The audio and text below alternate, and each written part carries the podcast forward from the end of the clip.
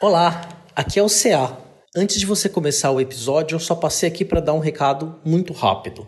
Seguinte, nós fizemos um crossover com o Renan Fileto lá do Minha Entrada Cast. Nós falamos sobre o documentário The Mask You Live In. Você vai ouvir isso no episódio. Só que tem uma novidade. Amanhã, no nosso feed, nós vamos lançar esse episódio. Então, você que tá, vai escutar o Fronteiras hoje, ou está escutando no futuro, sabe que o episódio seguinte é a reprodução desse episódio do Meia Entrada, na qual eu, Beraba e o próprio Renan participamos e uma conversa complementa a outra. Recado tá dado, bom episódio. This is Sparta! Independencia o Marte! It's one small step for man.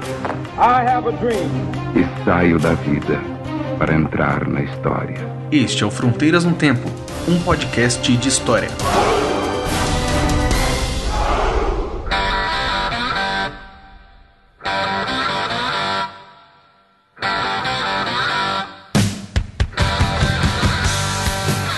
Olá, aqui quem fala é o CA Oi, aqui quem fala é o Marcelo Beraba, e você está ouvindo Fronteiras no Tempo. um podcast de história. Olá, Beraba, tudo bom com você? Tudo bem, cara? E você, como está aí?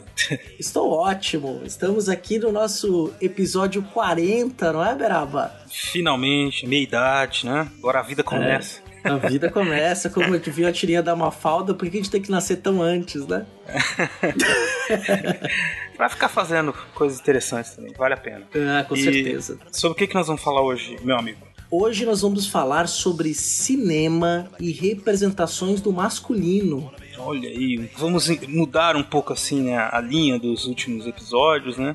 E voltar aí algumas questões que a gente trabalhou em episódios passados esporadicamente, né? Que é a importância do cinema, né? Como fonte histórica, como uma forma de entender a sociedade, enfim. né, e trabalhar com temáticas. Nós já fizemos isso em alguns momentos, né? Como Uhum. Crime e Castigo na História, História Mulheres e Gênero, Mundo do Trabalho. Né? Agora nós estamos voltando para esse ter para um tema temática mais ampla, mas também histórica. Mas Beraba, para isso nós receberemos aí um convidado muito especial no programa de hoje, que é o senhor Renan Fileto. De onde que ele é, Beraba? Sim, nosso amigo do querido Meia Entrada Cast, o melhor podcast de cinema da internet. e vão ter o prazer de conversar com ele nesse episódio e que vocês vão gostar muito, tenho certeza. Ah, com certeza. Então vamos parar de enrolar, né, Beraba? Vamos aí pros recados que são rápidos e aí a gente já começa esse episódio. Vamos lá então. Demorou.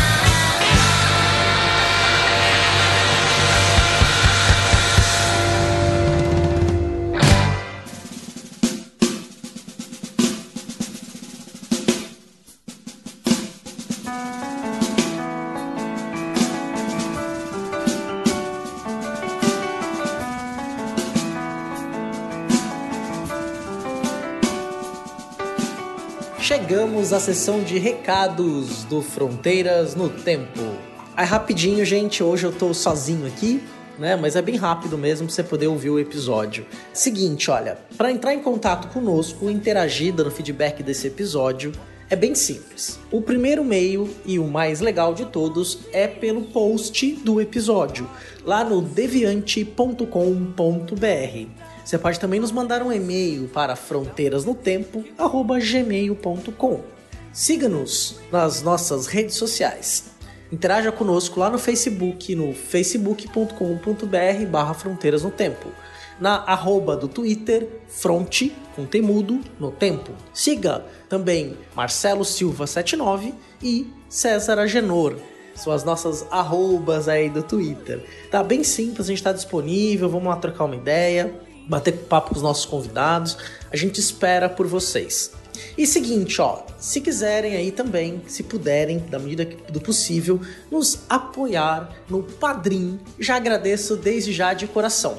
Padrim é uma plataforma de apoio coletivo. né? Nós já temos aí vários padrinhos e madrinhas que nos apoiam nesse projeto. Estamos muito próximos de alcançar a nossa segunda meta para ter três episódios mensais. Então, agradecemos aí seu apoio. Como é que faz? Só sei lá no padrim.com.br, se cadastrar rapidamente e você pode pagar a partir de um real, o que você puder. Tem lá os níveis de recompensa e as suas colocações né? Lord, Lady, Guardião, Guardiã, Entusiasta, Mecenas, né? Fique à vontade aí quanto você puder. Nós agradecemos desde já e de coração por esse apoio. Você pode pagar tanto no boleto quanto no cartão de crédito, nacional, internacional, como você puder. E aí, então, vou aproveitar aqui rapidinho para agradecer os nossos padrinhos e as nossas madrinhas. Alexandre Estrapação Guedes Viana, Alexandro de Souza Júnior, Anderson Garcia, André Trapani Pocignolo, Andréa Silva, Andressa Cardoso, Arthur Cornejo, Caio César Damasceno, Caio Sérgio Damasceno, Carlos Alberto Palmezani, Carlos Alberto Júnior, Carolina Leon, Cláudia Bovo, Eduardo Lopes, Héctor Ritter, Felipe Rosa, Felipe Santana, Flávio Saldanha, Henry Scheffer, Iago Mardones, Yara Grise, Jonatas Lima, José Carlos dos Santos, Letícia Hartmann, Manuel Mácias, Marco Sorrilha, Maiara Reis, Moisés Antiqueira, Paulo Henrique Denúnzio, Rafael Oliveira, Rafael Higino Serafim, Rafael Saldanha, Rafael Almeida, Renata Sanches, Rafael Bruno de Oliveira, Rodrigo Vieira Pimentel, Senhor Pinto, Wagner de Andrade Alves, William Scaquetti, William Spengler e a dois padrinhos anônimos.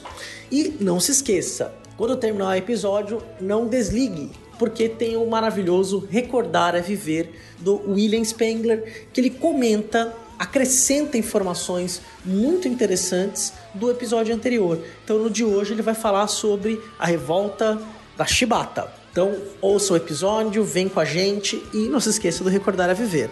Grande abraço e até amanhã no Meia Entrada apresentado pelo Fronteiras do Tempo, e daqui 15 dias no Fronteiras do Tempo Historicidade.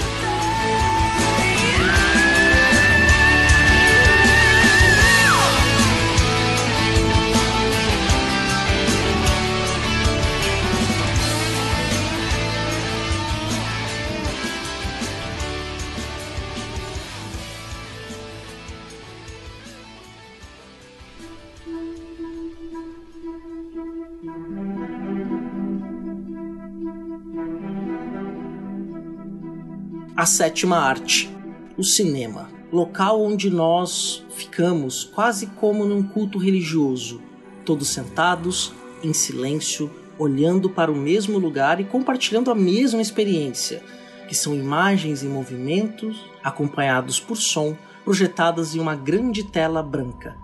O cinema já faz parte da nossa vida e um pouco da trajetória desta arte e também de como ele contribuiu para formar subjetividades ao longo do século XX é o tema que nós vamos tratar. Muito bem, então, Cia, depois dessas suas belas palavras aí explicando nosso tema, eu gostaria de chamar aqui e apresentar o nosso amigo do Meia Entrada Cast, o senhor Renan Fileto, para dar as boas-vindas. Olá, Renan. Olá, bom dia, boa tarde, boa noite. Eu sou o Renan Fileto, como já citado aí anteriormente, eu sou do podcast Meia Entrada Cast onde a gente fala de cinema toda semana. E como eu estou num podcast de cinema, um podcast acadêmico, eu gostaria só de colocar uma informaçãozinha aqui para quem não me conhece. Além de falar de cinema, eu sou formado em Ciências Sociais pela Universidade Estadual de Londrina e eu também, desde 2016, sou formado em Psicologia e eu vou tentar agregar o máximo possível aqui com os meus amigos que sempre participam do Minha Entrada. Agora chegou a minha vez de tentar dar uns pitacos aqui no podcast de história dos outros. Maravilha. Esse namoro aí tava longo, né? Nós já, o Berab e eu já participamos de muitos episódios lá no, no Meia Entrada, falando de filmes diferentes. Participamos, inclusive, recentemente de um episódio, foi um crossover, né? E aí o crossover está se repetindo aqui no Fronteiras, né? Então, com a temática similar, então você vai ouvir o nosso episódio e vai ouvir o episódio que a gente participou lá no Meia Entrada Cast sobre um tema muito parecido, que era masculinidade dentro de um documentário chamado A Máscara em que você vive, ou Mask You Live In, é, no original, mas no Netflix você pode procurar pelo nome original ou pelo nome em inglês, que as conversas vão se complementar. Né? Então, basicamente, você tem dois episódios do Fronteiras e dois episódios do Meia Entrada na, uma semana depois da outra. Exatamente, é. Então, são conversas que se completam e um assunto que é muito importante, porque, como você mesmo disse aí no começo, né, o cinema faz parte da nossa vida. Existem muitos momentos do nosso dia que a gente lembra de um filme, que a gente lembra de um, uma situação que relaciona a vida real, a vida imita a arte, né? Enfim, que é como dizem. Então, a gente, além de ser um, uma coisa que faz parte, por ser, na verdade, uma coisa que faz parte do nosso cotidiano, não podia deixar de ser também parte da história, né? Então é uma coisa que todos os ouvintes devem ter consciência disso, né? Mas que existem muitos estudos, os historiadores têm se aproximado muito da produção né, dos filmes e dos significados que os filmes têm, né, enquanto indústria, enquanto entretenimento, criador de sentidos para as coisas, né? E um dos sentidos, uma das categorias, uma das situações que o cinema cria, é esse que nós vamos discutir hoje, que está dentro das discussões de gênero também, que são muito amplas e multidisciplinares. Que bom que a gente tem o Renan aí, que é, é o cara multidisciplinar, né, das ciências sociais, da psicologia, porque é o que o tema pede, né, que é o tema das masculinidades, né, que são representadas ali nesse tipo de obra de arte. Mas o cinema tem uma história, né? Já que a gente é um podcast de história, vamos contar uma história aí do cinema, né? Exatamente, né? Por que, que ele é chamado aí também da sétima arte, né? Que é bem interessante um pouquinho disso, né? A gente pode dizer que a história do cinema começa no século XIX, embora ainda não como o cinema propriamente dito. E o Renan pode entrar a hora que você quiser aí para contribuir, que você já tem também episódio numa entrada sobre a história do cinema, né? Um primeiro episódio especial aí que é bem legal.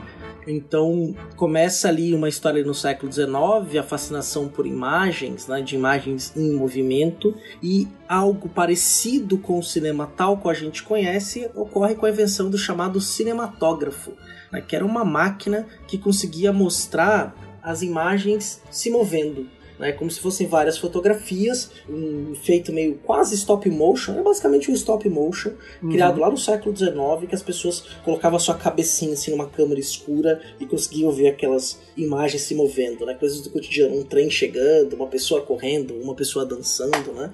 De uma técnica ali de projeção de luz e sombra que conseguia dar essa impressão do movimento real que estava acontecendo. É engraçado até a gente comentar que o, o ser humano ele sempre foi vocês como historiadores mais do que ninguém sabem disso, né? O ser humano, nós seres humanos sempre fomos muito apaixonados por registrar coisas, né? Parece uma tendência, seja oralmente, seja de forma escrita. E o cinema, eu acho que ele vem, principalmente a princípio, como um reforço ou uma comprovação dessa necessidade, porque principalmente o primeiro cinema que a gente fala, né, ele tinha um caráter muito documental mesmo, de registro das coisas. Então, dos primeiros filmes, por assim dizer, que a gente tem, foi o filme dos irmãos Lumière que registrava a saída dos operários da fábrica deles. Então, se a gente pode dizer que existe um gênero primordial assim do cinema, com certeza o gênero primordial é o documentário, que já mostra essa necessidade de um certo registro, né? É o ser humano novamente tentando deixar um legado, tentando deixar alguma coisa registrada para quem vem depois, né? Isso é bem bacana. É, isso remete a pinturas, né? Desde a pintura das paredes, depois obras de arte em geral, né? De todos os tipos de arte fotografia, né? Tem o próprio cinema ele está ligado ao desenvolvimento da fotografia no século XIX, né? Uhum. É, algumas máquinas que captavam as imagens, essa que o CA falou, que era essa surgiu até antes que essa que você colocava o olho, né? Que também mostrava algumas imagens. Aí, existe uma controvérsia porque isso foi criado pelo Thomas Edison, né? Essa máquina e os americanos então meio que ficam naquela. Quem criou o cinema? O Lumière, os irmãos Lumière ou o Thomas Edison, né? Que é lógico que para os norte-americanos é, Thomas Edison tem mais relevância. Até o Thomas Edison tentou registrar a patente, se colocar como o pai do cinema e tal, né? Tem essa discussão sobre esse desenvolvimento tecnológico aí. Essa história do, do primeiro filme, eu, eu lembro de uma é coisa muito interessante, que é quando o trem veio, né? As pessoas se levantaram achando que o negócio ia pular da tela, ia pegar elas, né? Quer dizer, era um, pra gente não é muito claro, assim, o impacto, né? Que a gente só consegue imaginar o impacto que isso teve na cabeça dessas pessoas, né? É, é bem bacana a gente pensar, assim, como a gente tá muito distante, muito não, né? Porque pra história não é tanto tempo, mas pra nós que estamos vivos nesse momento é uma distância histórica relativa, né? Mas pra gente ter uma comparação, é mais ou menos uma coisa que está acontecendo hoje em dia com, falando de videogame, com o VR, por exemplo, com essas tecnologias Ah, novas que o pessoal tem essa questão de ter que se adaptar às novas formas de consumir mídia, de realidade aumentada, de realidade virtual, o VR, esses óculos Rift, tudo essa tecnologia de agora é mais ou menos como se a gente pudesse imaginar o que que foi lá pra galera que viu, né, a chegada do trem na estação, que é esse vídeo que você falou, Marcelo, como foi o impacto. E dando até um, um complemento nessa polêmica, né, entre o Thomas Edison e os irmãos Lumière, é legal a gente colocar uma separação, né, que os dois estavam acontecendo mais ou menos ao mesmo tempo, né, como grandes invenções da humanidade costumam aparecer, né, ao mesmo tempo em vários lugares. Porém, tem um ponto a favor dos irmãos Lumière, porque os irmãos Lumière, eles criaram o cinematógrafo, que era uma máquina que desde o começo ela foi pensada e projetada para exibições públicas. Lógico que não como a gente imagina hoje em dia, né, um cinema lotado, era bem menor, mas para exibições públicas. Não era um IMAX, não, né? Ah, é, um, um pouco diferente do IMAX, né? Já o cinetoscópio, que seria a invenção do Thomas Edison, ele foi projetado para uma exibição individual. Então depende muito do que a gente considera o cinema. Se a gente está falando que o cinema ele é essa contar história com movimento, aí existe essa polêmica porque os dois fizeram isso. Mas se a gente pensa no cinema como um ambiente social onde as pessoas consomem uma história, um conteúdo, aí muito provavelmente os irmãos Lumière saem na frente porque desde o início eles pensaram numa projeção pública, social, né, de várias pessoas ao mesmo tempo. É só um pouquinho, que o Renan fez o comentário do comparando as tecnologias e eu fiquei pensando aqui, rindo, né, comigo, que eu nunca joguei esses VR, né, essas coisas aí. E a tecnologia tá avançando, o dia que eu for jogar vai ser um fiasco, né, provavelmente. Vou ficar igual as pessoas lá de 100 anos atrás, correndo das coisas, assim. E tem um detalhe que, que é interessante também nessa história aí da, dos irmãos Lumière, né? Porque o primeiro filme que eles lançaram e exibiram publicamente né, foi em 1895, chamava A Saída das Usinas Lumière. E olha que coisa curiosa, né? Eles cobraram um franco a entrada, né? Para as pessoas poderem assistir o filme. Então o cinema já começou, né, mostrando que ele tinha um potencial para ser um negócio que valia a pena ser investido. né? Então olha que, que coisa. Lá em 1895, quando eles exibiram esse primeiro filme, né, já tinha a ideia de você ter um público que pudesse pagar, né? É, e é interessante até, ainda pegando essa questão do, de ser cobrado e tal, o cinema, originalmente, ele não tinha, ele não era nem considerado uma arte de primeira grandeza, assim, a gente coloca ele, né, entre as artes hoje em dia, mas ele era considerado entretenimento ou arte de segundo escalão. Tanto que ele era muito pensado para operário mesmo, para uma galera de baixo poder aquisitivo. A própria palavra Nickelodeon, depois virou até um canal de TV a cabo, né? Nickelodeon era um dos lugares onde mais para frente o cinema ia ser exibido e tudo mais, e tinha esse nome justamente porque custava um níquel para você entrar. Então era uma coisa muito realmente pensada para o público de condição econômica um pouco mais complicada, por assim dizer. né? Inclusive, a gente reclama hoje em dia que ah, no cinema o pessoal faz barulho, aí tem o celular e tal. Gente do céu, no começo do cinema a galera bebia. Eu sei que tem alguns cinemas hoje em dia que vendem bebida alcoólica também, mas na época não era esses vinhos chiques de, de algumas salas hoje em dia. Era tipo cerveja mesmo, a galera fumava lá dentro e existiam muitas sessões de cinema erótico, por assim dizer. Então em alguns casos rolava, sabe, masturbação em público. Era um negócio bem complicado se a gente for comparar com o cinema do IMAX que o Marcelo falou de hoje em dia, sabe? Mas é, que é é interessante como que a gente tá falando assim, então, década de 1890, e aí você dá um salto de 30 anos, pô, acontece muita coisa no mundo, lógico, em 30 anos, né? Mas mesmo nos anos 10, as primeiras duas décadas, vai crescendo muito rápido em vários países, né? Vai aumentando, porque o potencial desse, desse troço acaba se mostrando muito grande, né? Chama muita atenção, você tem a possibilidade de falar de muitos assuntos. A gente às vezes tá muito acostumado com a estrutura do filme, com a narrativa, né? Assim, uma história que vai acontecendo, mas tudo foi sendo criado ali muito nesses anos todos, né, iniciais, de uma forma muito interessante de observar, né? Porque, por exemplo, hoje em dia a gente vê um filme e a gente vê uma, duas cenas acontecendo, uma cena e a outra, a gente consegue observar a passagem do tempo, mas isso é uma linguagem que teve que ser criada e aprimorada nesses primeiros momentos e foi se tornando cada vez mais sofisticada, com potencial maior e com potencial econômico, né, também cada vez maior. E nos anos 20 a gente já tem um surgimento de uma indústria bastante grande, assim, de cinema, né? No, no caso, Hollywood, né? É, a gente tava vendo muito do surgimento. É, isso é curioso a gente ver, porque isso acontece em várias artes, né? Tava surgindo uma arte nova de modo que a gente não tinha nenhuma gramática, né, uma linguagem de cinema mesmo. Então, o primeiro cinema, além dele ser documental, como eu já falei, mesmo depois, quando a gente já começou a ter o Méliès, começou a ter uma galera que queria ousar um pouco mais, o primeiro cinema ainda dessa primeira fase, ele era muito um teatro filmado, né, porque a referência que eles tinham era o teatro. Então botava uma câmera e colocava a peça ali para rolar e gravava. Com a questão da montagem, né, Marcelo, que aí uhum. existe realmente uma diferenciação entre as outras artes, né, até a fotografia mesmo, o próprio teatro e o cinema, porque tanto na fotografia quanto no teatro, você não tem essa questão de montagem, que depois até a escola russa vai colocar montagem paralela, coisas nesse sentido acontecendo ao mesmo tempo, em ambientes diferentes. A gente não tinha isso em nenhuma outra arte. Tanto que a gente coloca normalmente a montagem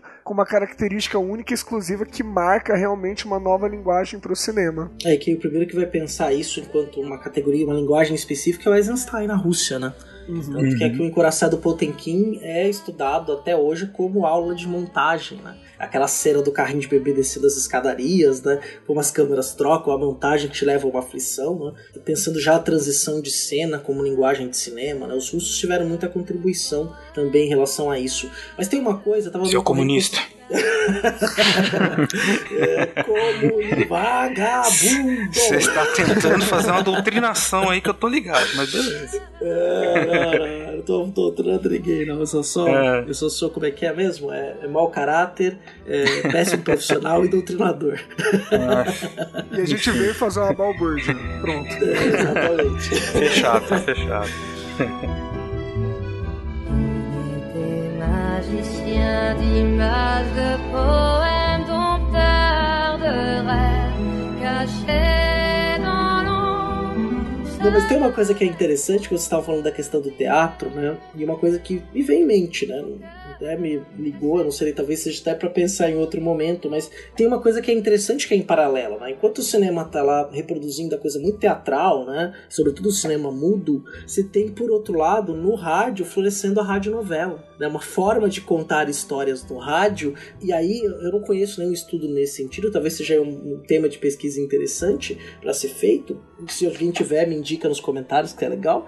Como é que essa radionovela influenciou o próprio cinema? Né? Porque você pega, por exemplo, o caso lá do Orson Welles, né? Que ele faz ali uma dramatização da história do Invasão dos Mundos, que as pessoas entraram em pânico, né? E depois você vai ter é, uma dramaticidade, um suspense, não mostrar direito o que estava acontecendo, que o cinema depois vai adotar isso também como uma linguagem, né? Até a questão dos diálogos, das interpretações, né? O ritmo das falas entra muito depois na questão do cinema. Eu tava fazendo essa pequena reflexão aqui em relação a isso, né? Porque só para já puxar o gancho, né? O cinema mudo, ele vai ter muito aquela questão das expressões faciais. Em alguns cinemas, você tinha lá, você foi assistir o filme, aí você sentava lá na sua poltroninha, colocou a sua cartola, né? Dependendo da cidade onde você estivesse.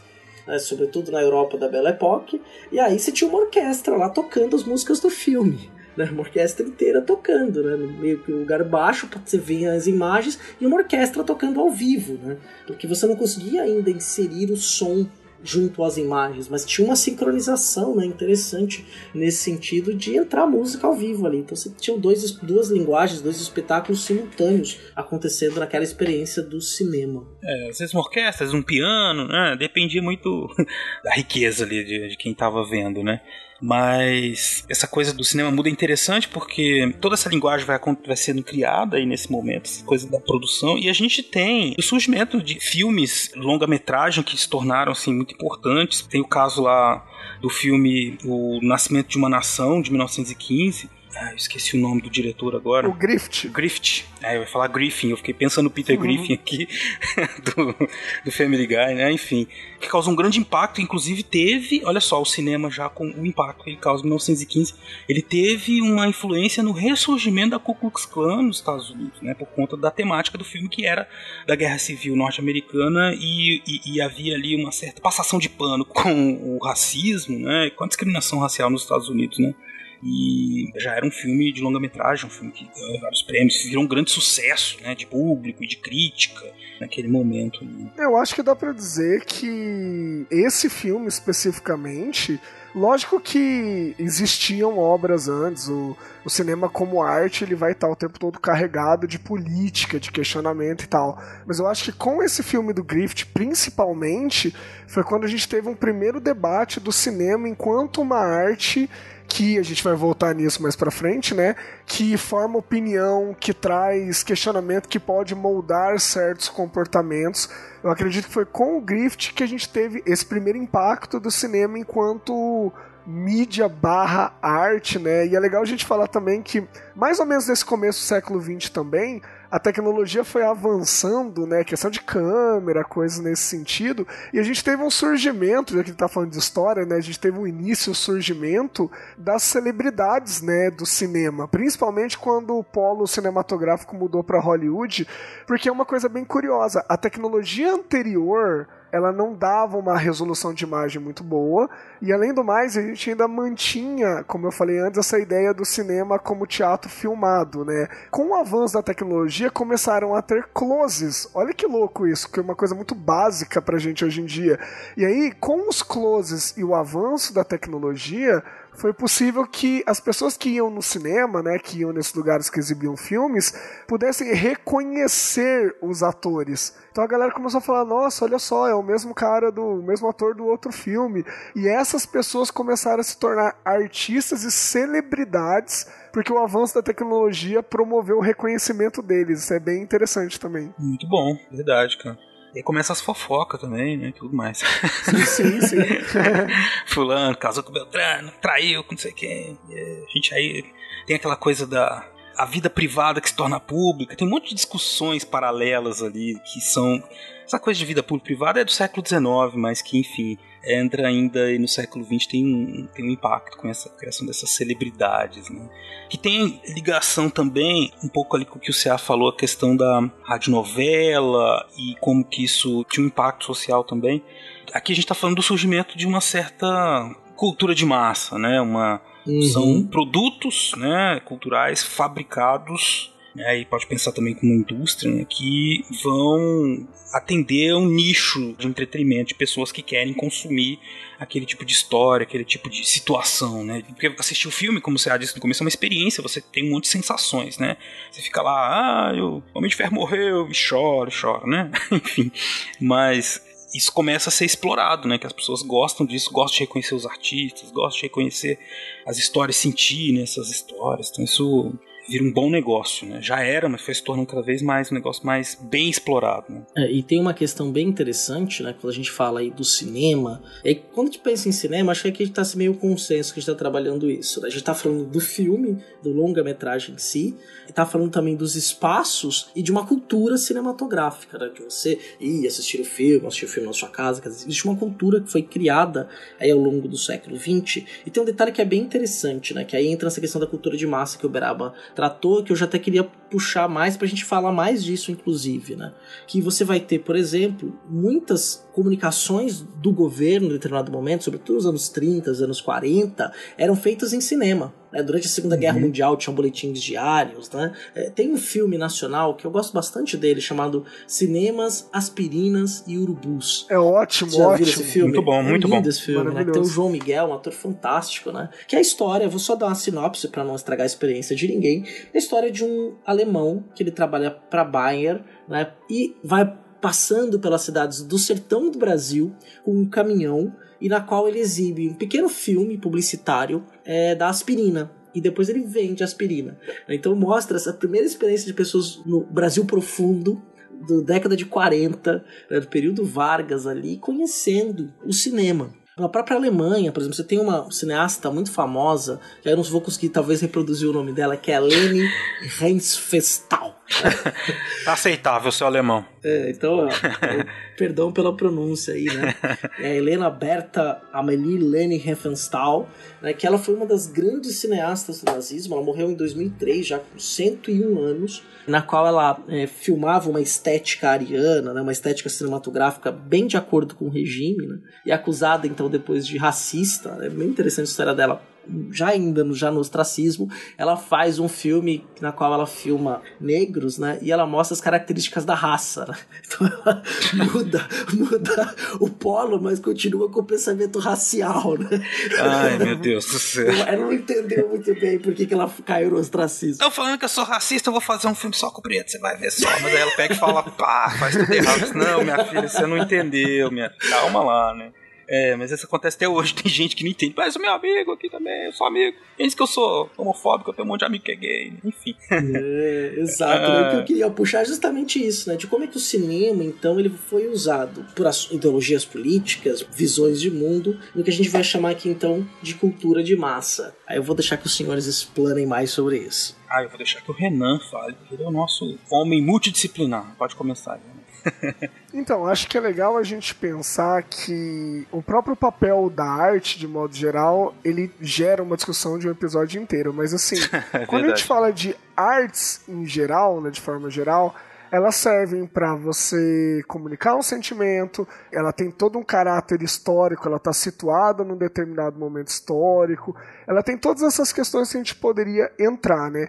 Mas uma das funções, por assim dizer, que eu acho bem interessante, e eu acho que tem a ver com essa questão como indústria de massa e tudo mais, é que o cinema ele tem um caráter pedagógico, como várias outras artes também têm. Eu acho que quando a gente fala de uma indústria de massa, né?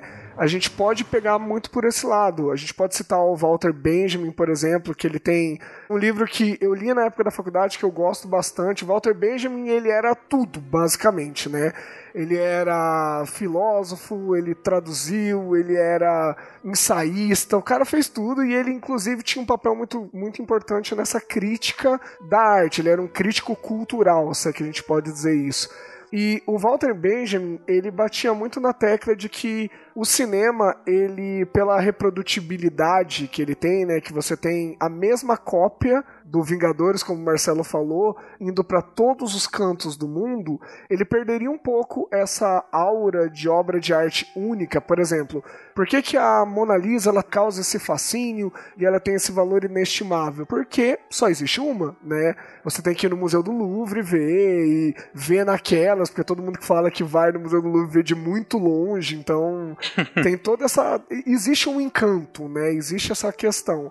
Quando a gente fala do cinema, ele perde essa aura e ele passa a ter uma outra função que é muito mais essa função de ajudar na criação de um imaginário, na transmissão de, de uma ideia, de uma cultura, que é justamente essa questão da indústria de cultura de massa. Não é à toa que, como o CA já colocou um pouquinho antes também, que os regimes fascistas, de modo geral, eles se utilizavam muito desse tipo de questão. Porque o cinema, ao contrário do livro, por exemplo, ele é muito próximo da forma como a gente encara o mundo quando a gente está na nossa experiência individual, a gente tem uma experiência que ela é audiovisual. Você pode fechar seu olho e tudo mais, mas normalmente você está encarando o mundo com o olho aberto, que é a questão visual, e com os ouvidos captando tudo que acontece em volta. Um livro, com todas as maravilhas que um livro pode ter, é outro tipo de experiência. Então o cinema ele tem um poder didático, pedagógico muito forte por conta dele ser experiência de arte, de uma certa forma, mais próxima e que pode ser reproduzida em larga escala.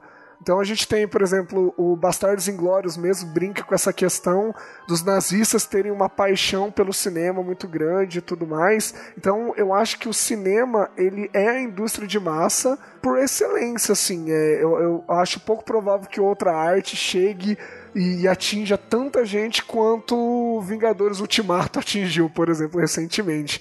Eu acho que é bacana a gente pensar por esse lado também.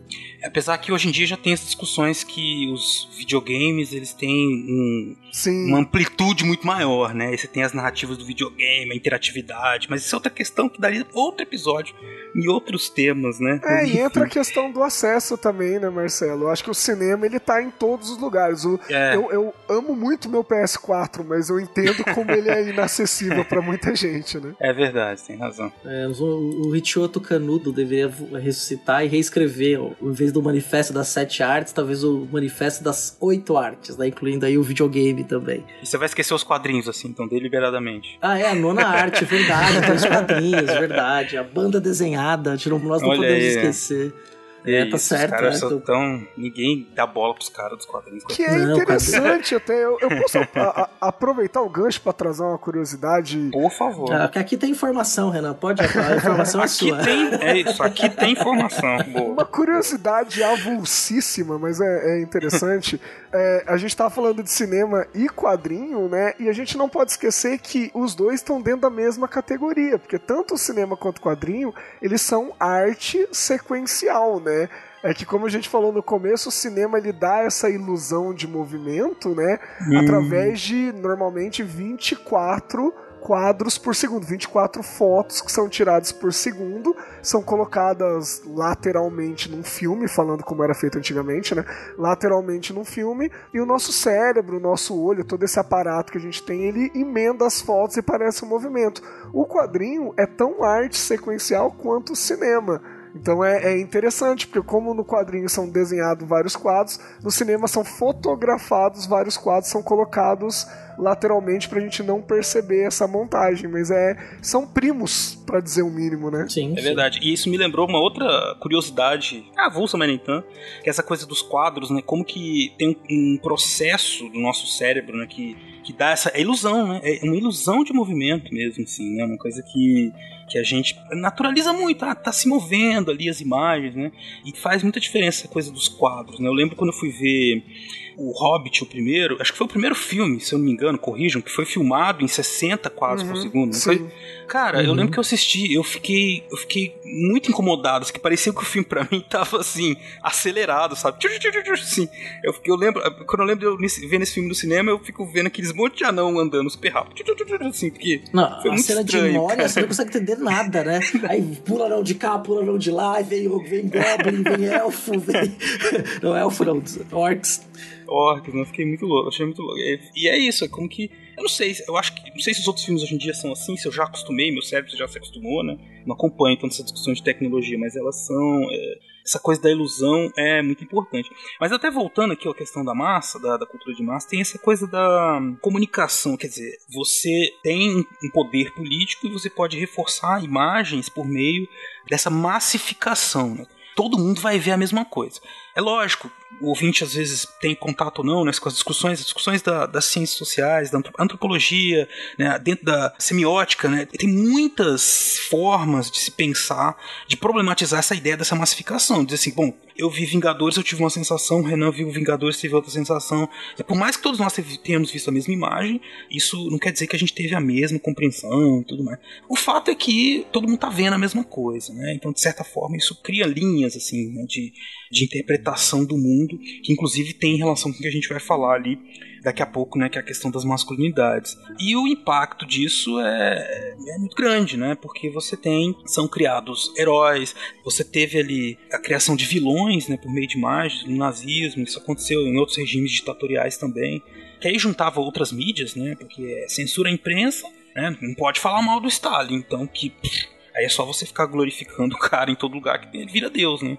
Você junta com a educação, né? Junta com outras coisas que vão criando essas formas de pensar. É, eu lembrei de duas coisas. Daquele documentário do Zizek lá, que é o guia ideológico, né? Que é muito interessante que ele dá um dado curioso que eu aprendi nesse documentário, né? Que o cinema soviético, os filmes, o drama principal só se resolvia quando Stalin aparecia.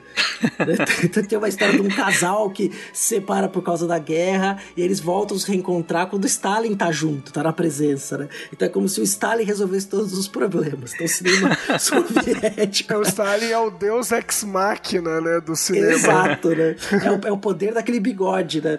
Aparecer ali um grande irmão. e tem uma coisa que é legal, essa, que é da, da antropologia, eu até tinha comentado rapidamente aqui em off. Você tem um, um sociólogo barra antropólogo francês chamado Marcel Mauss, né? um dos grandes nomes dessa ciência. E ele tem um relato bem interessante, tem um livro chamado Sociologia e Antropologia, que ele escreve lá no começo do século XX ainda. E tem um capítulo é chamado Técnicas Corporais. Né? Ele lutou na Primeira Guerra Mundial, foi ferido, estava internado no hospital em Paris. Ele começou a reparar que aquelas enfermeiras estavam andando de um jeito diferente. Ele falou: Mas as francesas não andam assim. Falei, mas eu já vi esse andar em algum lugar. Aí ele falou, eu lembrei exatamente de onde? Do cinema, né? Elas estão andando como as atrizes americanas. E ele percebeu, então, como é que olhar para essa forma de andar começou a modificar a forma de andar das francesas, né? Que essa técnica corporal, essa forma de... essa postura que a gente adota, cada cultura tem a sua postura que afeta no corpo, guarda essa informação que ela é importante, como que o cinema influenciou nessa parte. É muito legal esse texto. Vai, ter referência dele no post aí para vocês poderem ter acesso a ele ou procurarem né, o livro para ler tem estética, né? Quer dizer, tem formas de comportamento, tem muita coisa sendo colocada ali que tem um impacto, né? Que a gente não consegue, não pode ignorar de, de forma nenhuma. Exatamente, né? E essa questão de algo que chega a todos e mobiliza a todos, você tem, por exemplo, no começo do século XX no Brasil, no período Vargas, né? Filmes mostrando o valor da educação física, né?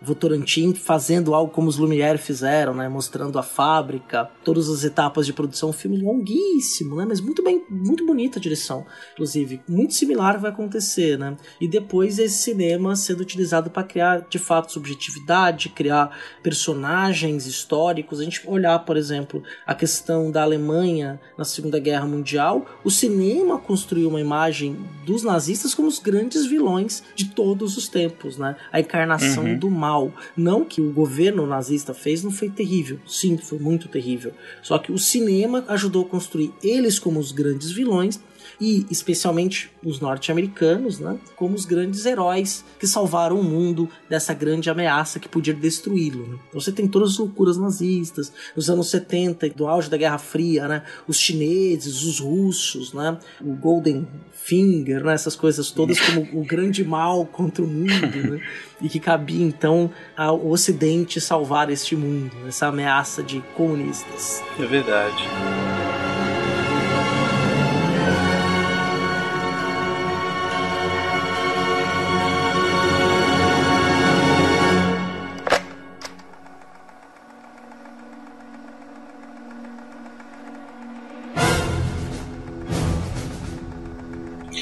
Puxar um gancho, a gente já vai entrar na questão. Acho que a gente está quase entrando na questão das masculinidades, né? Que vão ser criadas pelo cinema.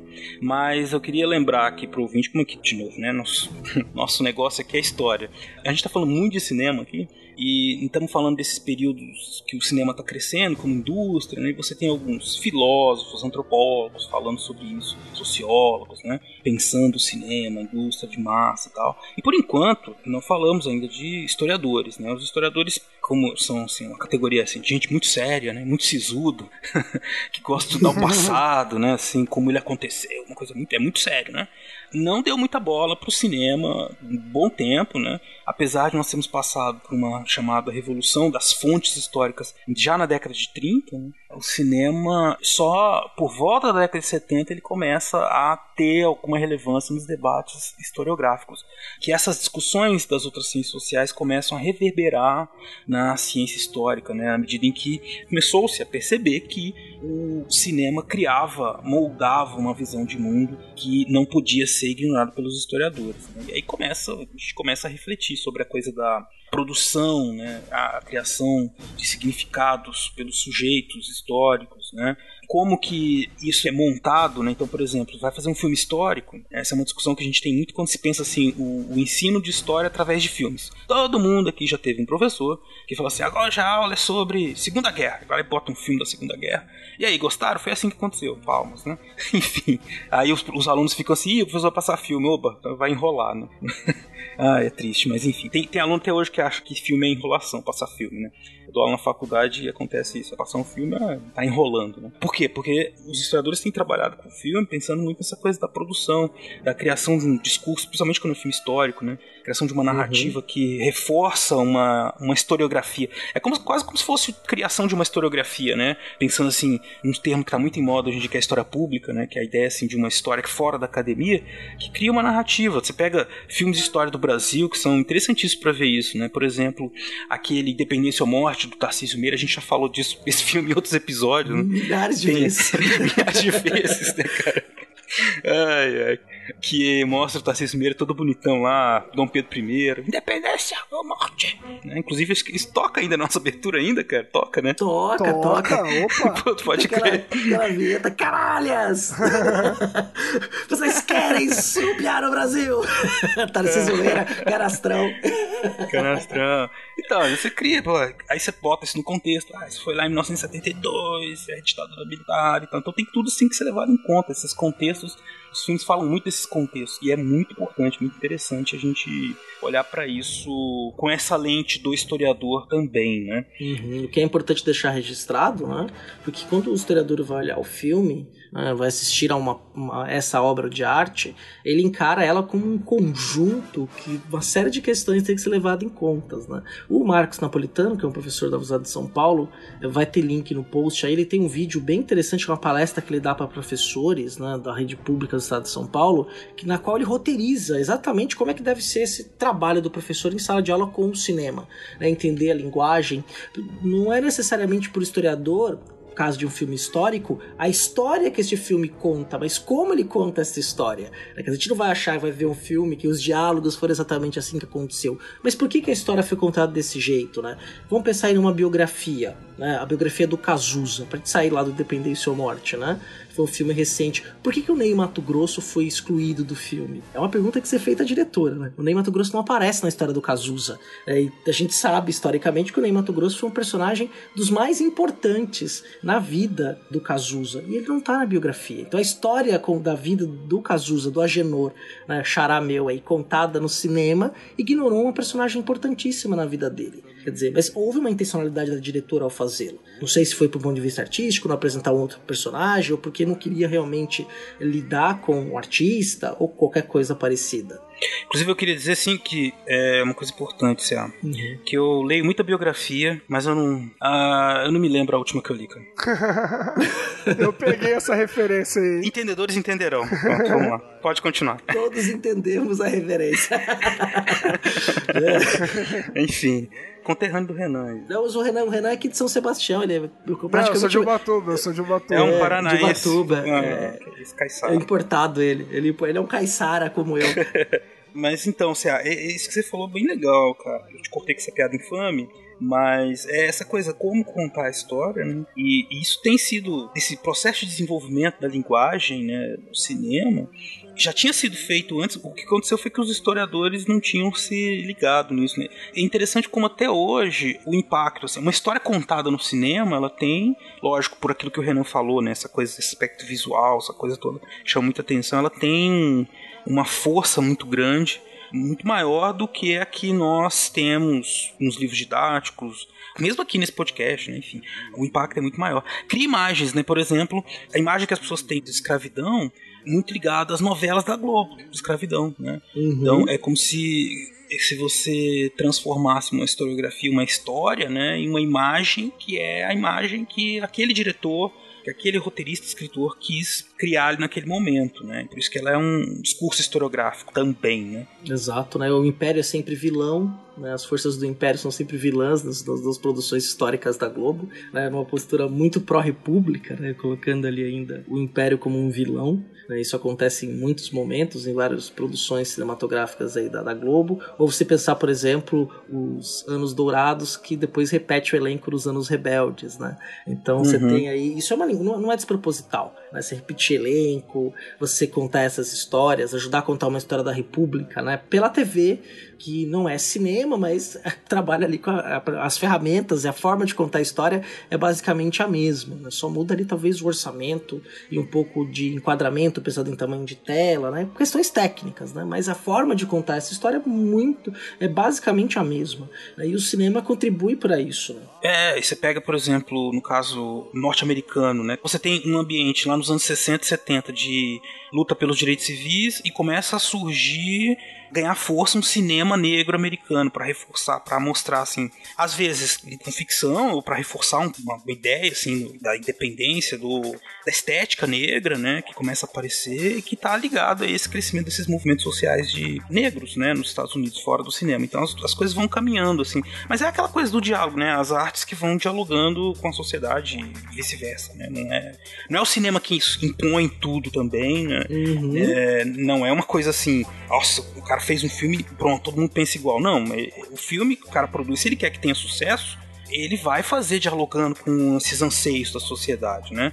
A não ser que ele queira fazer uma obra, né, sei lá, totalmente alheia, né? Complementando o que você está falando, dando exemplo, né? Um Capitão Marvel nós assistimos aí recentemente, só é possível no cinema da década de 10 do século XXI. É porque você tem um movimento da sociedade, um discurso da sociedade que quer ver isso no cinema, quer ver essa representação no cinema. Então o cinema também é um negócio, é uma indústria. É, essas narrativas também entram nesse bojo do que as pessoas querem ver, né? E é interessante também, aproveitando, fechando o gancho entre TV e cinema, que o Marcelo falou um pouquinho do Black Exploitation, né, que era o, o movimento do cinema negro, e esse movimento ele veio entre outras questões muito por conta de que os negros eles não tinham espaço e aí a gente finalmente a gente começou a avançar em relação a isso, né? Mas assim, ele veio porque os negros no cinema até então eles tinham papéis normalmente, né, preferencialmente por parte dos diretores, papéis secundários, papéis de, de subalterno, de que reforçava muito um certo estereótipo, que pegava e vendia uma imagem, né, essa questão de criava uma subjetividade, criava um, um imaginário muito prejudicial. E a gente pode falar a mesma coisa em relação às novelas. Aproveitando que o CA falou da televisão também, as novelas, a gente fala sobretudo da Globo, né, que é a grande produtora de novela do Brasil, mas as novelas da Globo até década de 2000 ali, pelo que eu me lembro, no começo do, dos anos 2000, elas tinham o personagens negros em papéis secundários. É, era muito reforçada a ideia da negra como uma empregada doméstica. Eu lembro até hoje que a primeira novela do Manuel Carlos, que teve a Thais Araújo como Helena, salvo engano, foi uma novela que causou um, um, fervoroso debate e tudo mais, e a gente não tá falando de 1970, né? A gente tá falando de 2000. Então, uhum. o Black Exploitation, ele veio como um movimento negro para colocar negros como protagonistas. E a gente pode falar, inclusive, atualmente, do próprio Jordan Peele, que ele vai muito nesse sentido que a gente está falando, de que precisa ter um cinema onde negros tenham o papel de protagonista. Sabe, os negros são protagonistas, né, no mundo, de modo geral. Uhum. Então, assim, a gente tem soluços, de uma certa forma, da indústria de massa, de colocar negro como Pantera Negra, que é um excelente filme e tudo mais, mas precisa ter uma espécie de movimento cinematográfico para competir nesse, nesse duelo de narrativa, nesse espaço mesmo. O Jordan Peele, que é o diretor do Corra, que mais recentemente lançou aquele Us, né? Que em português ficou Nós, ele já deu declarações falando, cara, eu não tenho intenção de colocar atores brancos, né, caucasianos, como protagonistas, porque isso já tem. Então a gente está falando justamente dessa disputa por espaço mesmo, por ocupar a mídia. Isso é muito legal, né? É verdade. E o próprio Corra discute isso que você está falando, né? O Corra, a discussão do Corra é essa, né? É essa. É, o negro aqui para viver no mundo dos brancos tem que ser o cara que se comporta em determinado padrão. Nem que a gente tem que forçar que você se comporte desse jeito lavando a sua mente. assistir. E tem o, Us também, cara, que aí ele colocou em Esse eu não vi prática. ainda, eu preciso muito assistir, cara. Preciso muito assistir Cara, esse filme. Você viu, né, Renan? Eu vi, a gente chegou, a gente chegou a gravar até um Ah, sim, episódio. vocês sobre. gravar, pô, pode crer. Agora, essa discussão do Black Exploitation, que surge dessa nossa, nesse papo de, da relação do cinema com a sociedade, né, que os historiadores começaram a trazer, junto com outros cientistas sociais, né, que a história é mais legal, né, enfim. É, é, me lembrou de um link aqui pra gente já partir pro tema, um dos temas desse episódio também, que é da masculinidade. Por quê? No Black Exploitation você tem um personagem paradigmático aí que trata da masculinidade, que é o Sweet, sweet, sweet. Richard Roundtree, né, que fez o papel do detetive particular John Shaft, né, que tem aquela música icônica, o Adriano pode ter pouca gente aí. Eu acho que é um bom gancho pra gente começar a discutir masculinidade no cinema. Who's the black private dick that's a sex machine to all the chicks? You're damn right.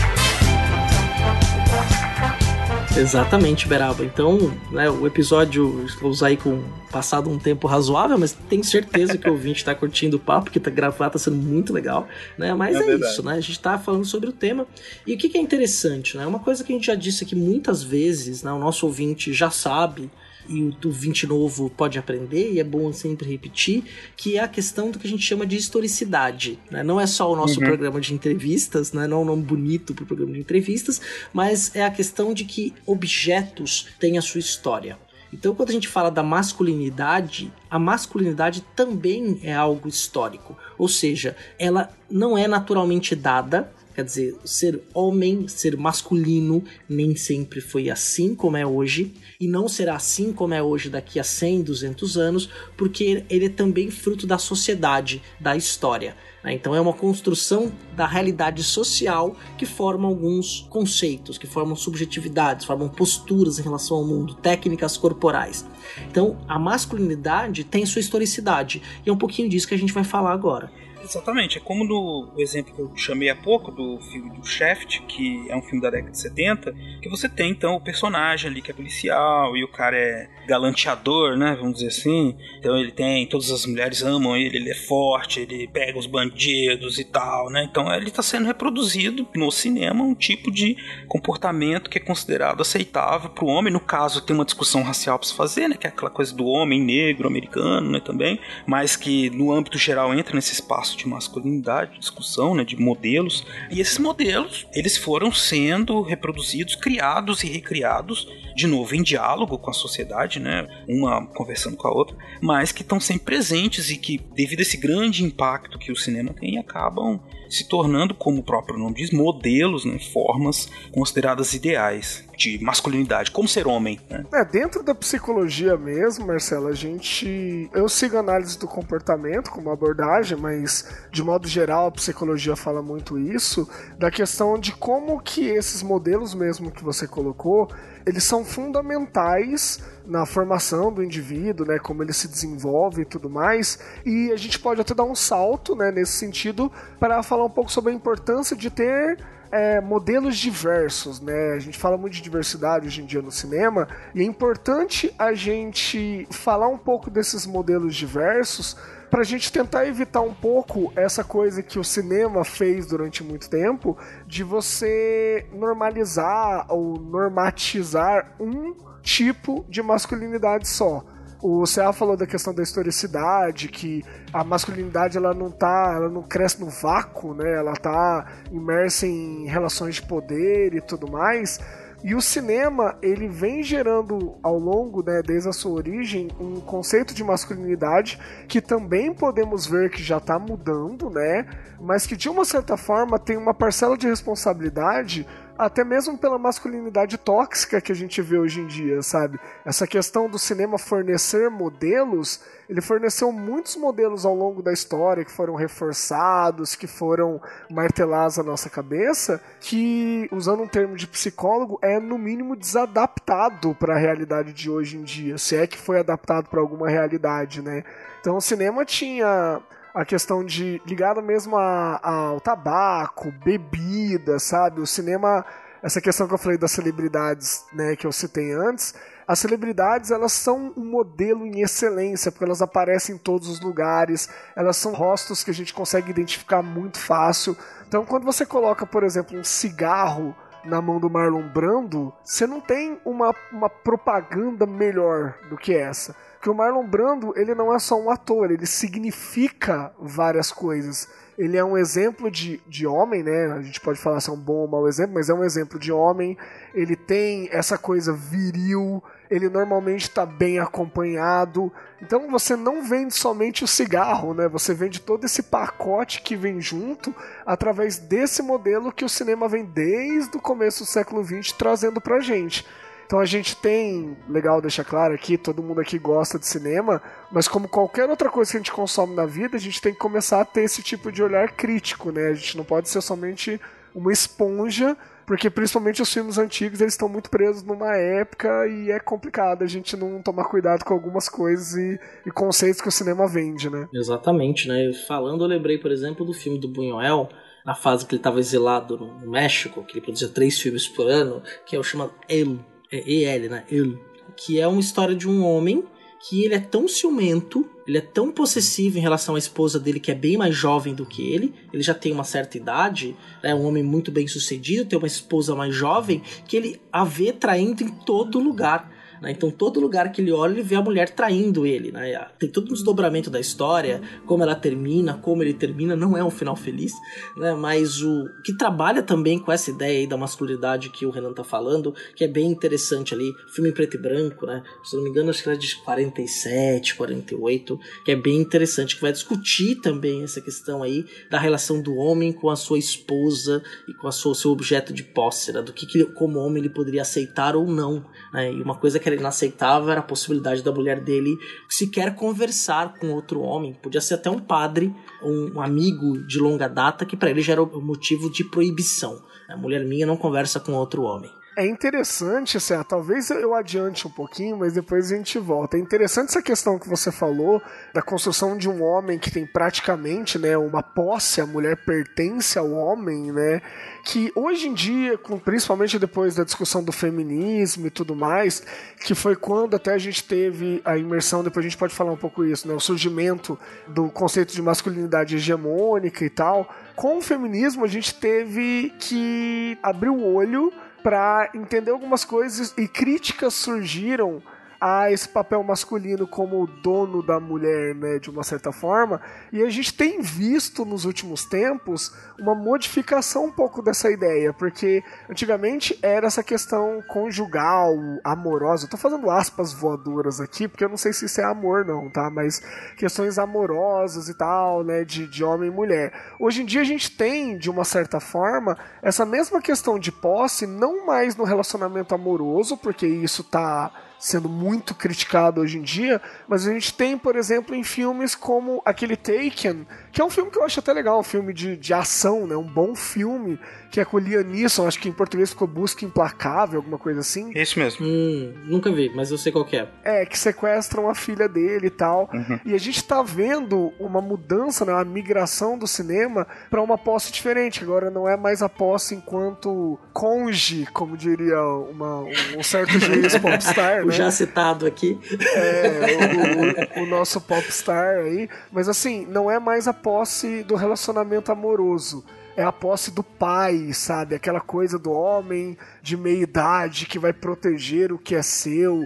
Gran Torino, de uma certa forma, vai falar um pouco isso também. Filmaço. Então a gente saiu um pouco dessa coisa de você você ter a posse da mulher enquanto esposa e tudo mais, mas agora é a sua filha, porque o homem ele tem que afirmar né, essa virilidade, essa macheza toda, sempre protegendo uma mulher, buscando uma mulher, tendo a posse de uma mulher. Se não pode ser a esposa, que seja a filha. Louco isso, bem louco. Uhum. E até o uso da mulher como motivação quando ela morre, né? O homem tem que vingá-la, né? Exato. Direto ou indireto, né? Porque o John Wick, a mulher dele morreu, depois mataram foi o cachorro. e aí ele, enfim. Não sei se vocês já viram esse filme do John Wick, é muito famoso, cara, agora. Maravilhoso, Tá maravilhoso pra você desligar o cérebro e ver tiro na cabeça. É maravilhoso. Mas é porque eles fugiram da coisa assim. não os bandidos não mataram a mulher dele, mataram o cachorro que ela deixou. Enfim, indiretamente tá relacionado. Ah, mas aí é muito vilão quando mata o cachorro, né? Pô, você... Não. O que, que é S2, né? Você matar um cachorro não pode, é vilão demais. O cachorro nunca morre, né? Nunca morre. E aí dá pra pensar, a gente tá falando de masculinidade, vocês falaram essa coisa da mulher, né? E o papel da mulher vem mudando no cinema. Né? Tinha até aquele teste que se fazia, assim, pra saber se o filme era progressista, né? Se as mulheres tinham um papel decente no filme. O teste de Bechdel, né? Isso. Tem duas mulheres no filme, que tipo de diálogo elas têm, né? Se elas falam de homem e não sei o que. Uma maneira de a gente perceber como que foi mudando, né? A percepção, a produção de filmes pra dar um papel diferente para as mulheres. Fora desse da, da dama em, em perigo, ou a mulher que não é nunca protagonista. Quando é, ela sempre é subordinada de alguma forma a algum personagem masculino, né? Geralmente por sentimentos de amor e tudo mais, né? E aí vem um filme como desse da, da Capitã Marvel, né? Que gera uma polêmica muito grande, que as críticas bizonhas, né? Do mundo nerd, a gente tava falando aqui em off mais cedo que nerd é um negócio bizarro, né? E, e, e eles reclamando que ela não sorri, por exemplo, sabe? O filme não é perfeito, mas isso não é o problema, né? Lógico. Mas mostra como tem essa discussão né, sobre os papéis de homem e de mulher nos filmes, como ainda é algo que nós estamos vivendo agora, né? especialmente no Brasil, né, creio eu, que ainda causa um certo estranhamento em muita gente que acha que o mundo está mudando e aí fica preocupado e de não saber o que fazer. Né? É, um pouco do que a gente discutiu lá no, no meia entrada, que é a coisa da crise do homem, né? de o homem que não sabe bem como se comportar. E o cinema agora tá. Vejo como a sociedade passou por isso, o cinema tá refletindo isso agora, né? É aquela coisa desse diálogo que a gente vinha falando para vocês. Que tem demandas das mulheres, tem homens que também mudaram, né? Enfim, agora o cinema tá mostrando isso, mas ainda assim gerando uma série de conflitos, né? Mas assim, não faltam, né, na nossa história, o cinema. Vocês falaram aí do, de alguns grandes, né? Do Clint Eastwood, John Wayne, a maioria desses personagens. Uma coisa que o Renan falou que é muito importante: você vai assistir esses filmes, você vai ver violência contra a mulher, estupro, né? é- Você vai ver, mesmo que seja assim. Parece que é amor, né? Mas tem gente estuprando, um Uhum. cara estuprando a mulher, né? Assim, tem muita coisa absurda. E a gente observa, né, o filme e tudo, mas tem que saber que essas coisas estão acontecendo ali. Não quer dizer que é passar pano também, né? Mas você tem que ter esse olhar crítico, né? Pra o tipo de masculinidade que estava sendo construído ali naquele momento. É, o Poderoso Chefão é maravilhoso, o que não quer dizer que a forma como o Michael Corleone tratava as mulheres em volta dele era uma forma bacana, né? Há que se separar as coisas, né? Sim, Exatamente. sim, sim. E é muito dessa cultura, né? Cultura do patriarca, né? Do, do padrinho mesmo, né? Tá todo mundo ali sujeito à sua vontade. Inclusive a sua mulher, como assim? Não vai se levantar contra mim, né? Que era um padrão de masculinidade que o Coppola reproduz muito bem, né? Trazendo ali do- dos livros, né? Um pouco dessa matriz aí dessas famílias tradicionais italianas, né? que vai estar nos seus filmes, né? E é bacana, porque é legal a gente talvez retomar isso, né? Se a gente parar pra pegar ali no cinema, os galãs, né, que da transição do cinema mudo, né, para depois, os homens muito quietos, né, que expressavam um pouco emoção, mas que passavam uma segurança, uma firmeza, né, que eram sedutores pela sua, por essa postura, né? Clark por Gable, o né? Clark Gable, é, exatamente, era ele que tava na minha cabeça. o seu bafo, Clark Gable. Diziam que ele tinha um bafo horroroso, assim, que todas viravam pra trás, assim, porque na verdade elas estavam desmaiando. com- Sacanagem. Tinha um bigode maravilhoso também, né? Meu Deus do céu. Ah, beleza de bigode.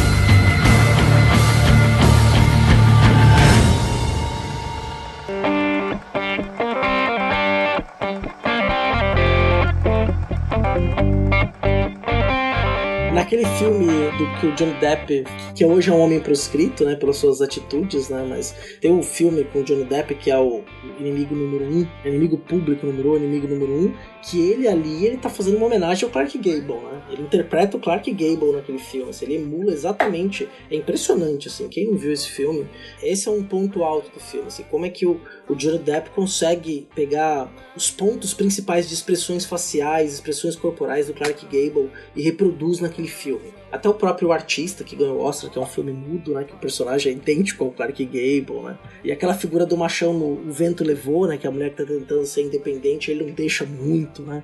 E aquela presença masculina de que eu vim te salvar, eu vim, vou te tirar, vou levar você para outro lugar, né? Vou levar você para casar comigo, né? Essas coisas aí. Fica a referência. E é bacana a gente falar um pouco dessas coisas mesmo, porque assim, nós três somos professores, né? Então eu mesmo convivo muito com adolescentes e eu tento sempre trazer esse tipo de discussão para dar uma aprimorada nesse olhar crítico mesmo. Eu sempre falo para eles: olha, assista de tudo, sabe? Conheça tudo, mas saiba discernir o que é uma coisa que artisticamente é válida e o que é algo que nos dias de hoje a gente não pode mais tolerar. Por exemplo, a gente estava citando mesmo O Poderoso Chefão, que para mim é o melhor filme da história do cinema, o primeiro e tal. Mas assim, lógico, tem problemas, né? Ele é bem situado numa época, ele, ele é situado numa época que é a década de 70, ele representa outra época que é mais complicada ainda, de uma certa forma. Mas assim, isso a gente consegue de uma certa forma entender historicamente falando. Agora, eu vejo muito aluno, por exemplo, aluna no caso, né, é, defendendo, por exemplo, não vou nem falar de qualidade de filme, pelo amor de Deus, mas os 50 tons de cinza, só pra gente entrar num, num, numa seara Oh, triste, triste demais.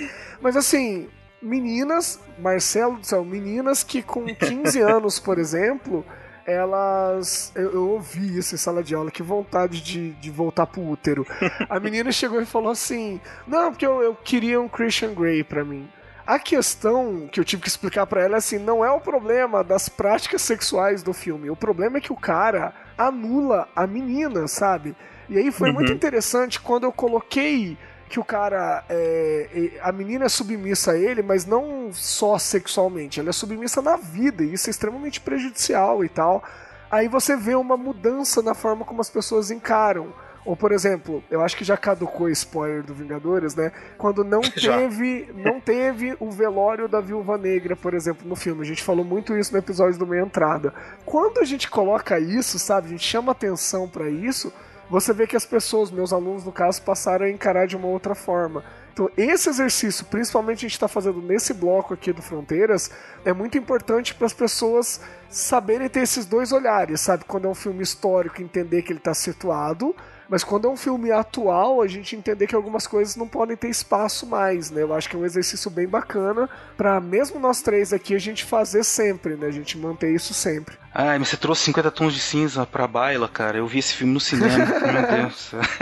Meu Deus do E é céu. engraçado que o 50 Tons tem isso, né? De, é um filme recente, mas que reproduz um, um tipo de masculinidade, que não é aquela masculinidade viril necessariamente, né? É, tem um pouco, porque o cara fica ali, né? Todo sem camisa, não sei o quê. Mas o, o 50 Tons, ele é um fanfic do Crepúsculo, né, cara? Que é a coisa do vampiro que brilha. E que também tem esse personagem masculino que fica ali se sobrepondo, né? A moça. Que inclusive, eu também vi esse filme no cinema. Não, não me perguntem por quê.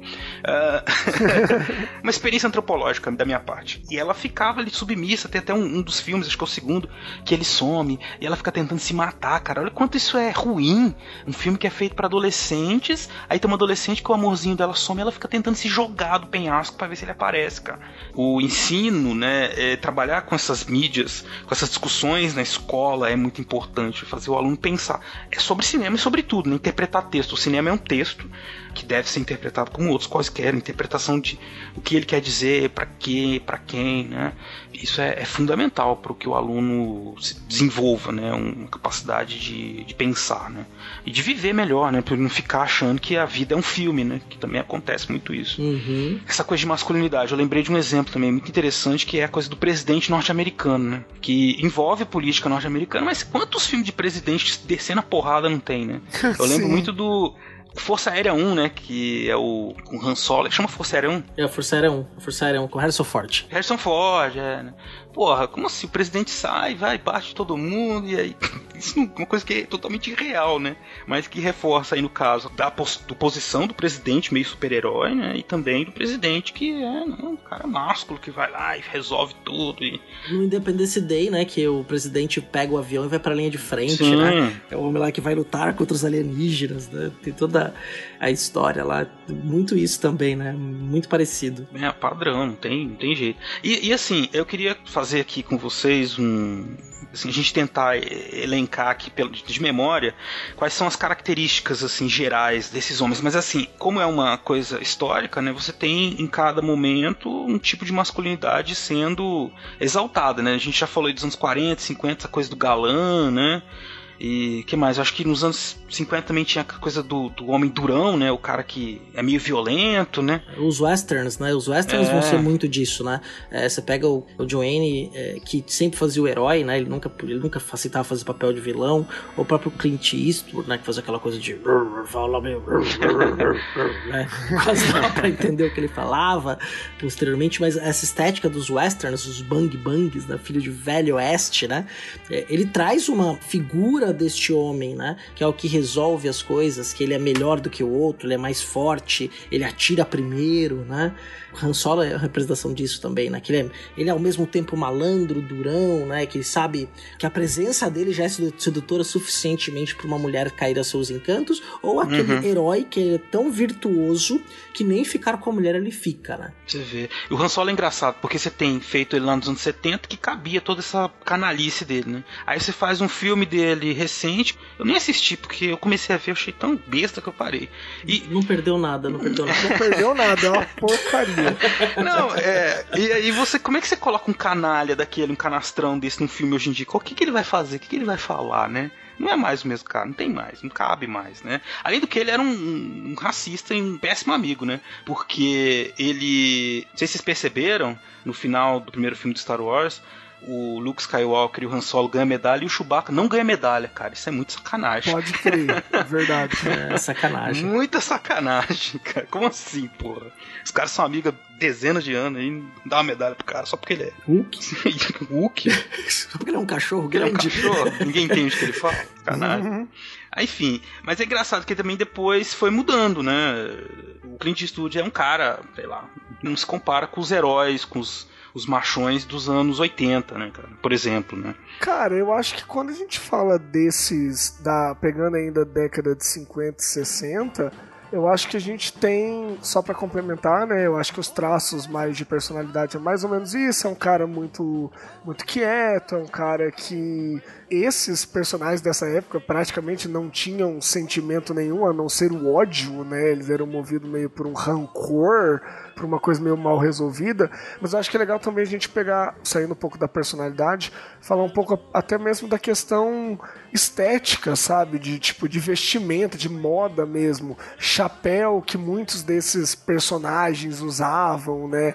A gente tem tipo Casablanca mesmo. Eu, eu tenho foto do meu avô com roupas parecidas, parece que ele tá no Casablanca, sabe? Eu acho que esses atores eles ditavam também, além desse modelo comportamental e sentimental do que é ser homem, eles, eles moldavam muito também como que você tem que se vestir, uma identidade visual mesmo, assim.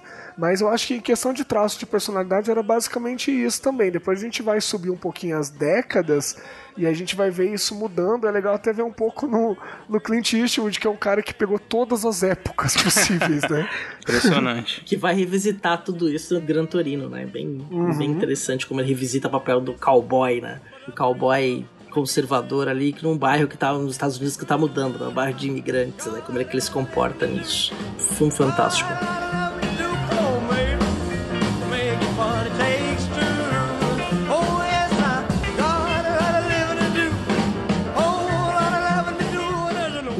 Você vai ter ali, então, nas primeiras décadas do século XX, né, especialmente no western, uma figura de homem, como o Renan bem complementou, a gente falou muito bem, desse homem ali que é sisudo, expressa, praticamente não expressa eh, muitas emoções, quando expressa emoções, são emoções de raiva, de força, né, é sempre muito calado, é esse protagonista do filme, ou é o sedutor, levemente canastrão, mas que ali segue um, um código de conduta. E aí, um detalhe importante que fuma, né? Então todos eles fumavam muito. Né? Me lembra sempre muito Mad Men, né? Você vai assistir Mad Men, eu sou ex-fumante, né? Quando eu vejo Mad Men me dá até aflição, cara. Porque esse povo não para de fumar, aí fica aquela coisa angustiante. Caramba, ainda bem que eu parei faz cinco anos, né? Mas que reproduz muito o que era isso naquele período, né? E nos anos 70 e 80, o que que muda? A gente tem um advento de uma coisa que ainda está presente, né? Chamado anabolizante, né? Eu acho que isso é uma coisa muito importante para a história do cinema como meio de representação masculina, porque a gente começa a ter na década de 70 e 80 a explosão das academias e dos anabolizantes, né? Dessa cultura da academia, da maromba, como a gente falava né, antigamente, mas e isso vai refletir diretamente nos heróis que a gente passa a ter, né? O ouvinte mais novo, que talvez não tenha associado, estamos falando de quem? Estamos falando, por exemplo, de Schwarzenegger. O Schwarzenegger, talvez Stallone, Schwarzenegger, é, o próprio Van Damme, eu acho que é um pouquinho depois, mas ele pega meio que a rabeira dessa parte também. Então a gente começa a falar de explosão de músculos, né? Agora a gente tem personagens que falam menos ainda, muitas vezes, mas que agem explodindo coisas que é uma beleza, né? Eu acho que todo mundo aqui meio que cresceu com esses, né? Com certeza, né? Dá pra citar os filmes aí, vários filmes de, da dupla, né? Stallone e Schwarzenegger de cabeça, né? Você tem aquele... São dois derramamentos de testosterona absurdos, né? Predador né? Na hora que. e é o mesmo ator, inclusive, né? Na hora que o Schwarzenegger dá aquela. Ah, bate aquele braço no outro ali, você. Puf, voa testosterona. É, fala, e o son novamente. E aí os dois. os dois braços, assim, né? Testosterona pura, né? E é aquele bromance maravilhoso de Apollo Creed e Rocky correndo na praia no treino, né, se abraçando Nossa na água também, aquilo ali. é fantástico, cara. É, é, é, um resumo de uma década. Aquilo lá forma o caráter de um homem. pra, pra usar o, o, mote aí da discussão que a gente tá fazendo, o resumo do que a gente tá falando. É o resumo de uma época, inclusive esteticamente, né? Porque a roupa que eles estão nessa cena da praia é um negócio maravilhoso, sério. É, é, é assim, o roteiristas não pensariam aquilo, é só reproduzindo o que acontecia mesmo, que é muito bizarro. e todos esses filmes, né? Engraçado como eles foram. É a coisa da época mesmo, né, foram compartilhando. Então você tem dezenas, centenas de filmes com esses dois modelos sendo seguidos, né? E muitas tosqueiras também, assim. É, eu acho interessante. Eu gosto de filme ruim, né? Filme assim que ninguém uhum. vê. Aí você tem muitos filmes de com esse, esse modelo, né? E o cara, todos eles tinham assim, esse cabelo é, forte, tinha aquele cabelo com mullet, assim, né? Toda a estética dos anos 80. Mas aí já com alguma. A sociedade começa a demandar uma certa diversidade, começa a aparecer, assim. As mulheres começam a ter ali um, um outro papel, ainda é, ainda umas coisas meio estereotipadas, né? A coisa da mulher forte, que é muito sisuda e tal tá ali. Você tem também o surgimento de outros tipos de homem convivendo com esses. Às vezes aquela coisa do cara mais esperto, ele ainda é coadjuvante, né?